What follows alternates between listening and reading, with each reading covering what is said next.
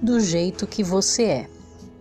Meu amigo Mark Tucker produz e apresenta projetos multimídia por todo o país. Uma noite, após uma apresentação, foi procurado por uma mulher que lhe disse: Você deveria tocar a música de meu filho no seu programa. Mark então desfiou o rosário de sempre. O rapaz devia mandar uma fita de demonstração, não precisaria ser uma gravação profissional, bastaria uma gravação caseira alguns acordes de guitarra para Mark ter uma ideia do tipo de música que ele fazia. Depois de Mark explicar todo o processo, a mulher olhou-o divertida e disse: Bem, meu filho é Billy Joel.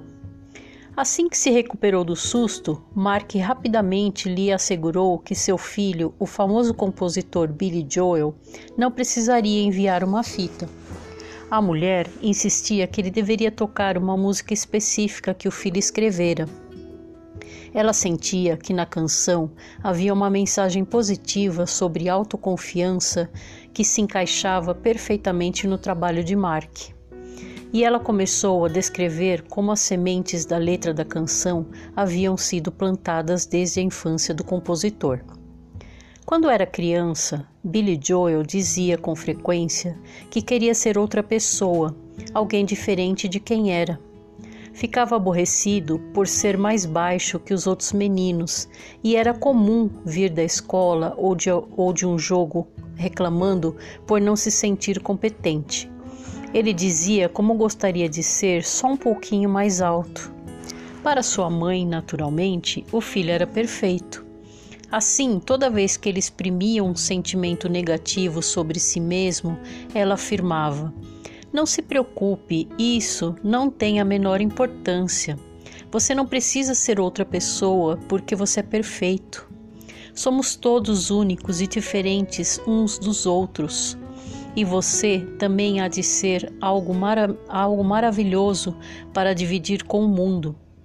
Amo você exatamente como você é.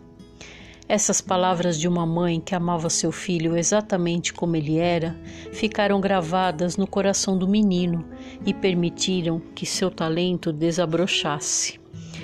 Pois Billy Joel cresceu e descobriu sua vocação para fazer músicas que se tornaram conhecidas em todo o mundo. E milhões de pessoas ouvem com o coração as palavras inspiradas por sua mãe na música vencedora do Prêmio Grêmio.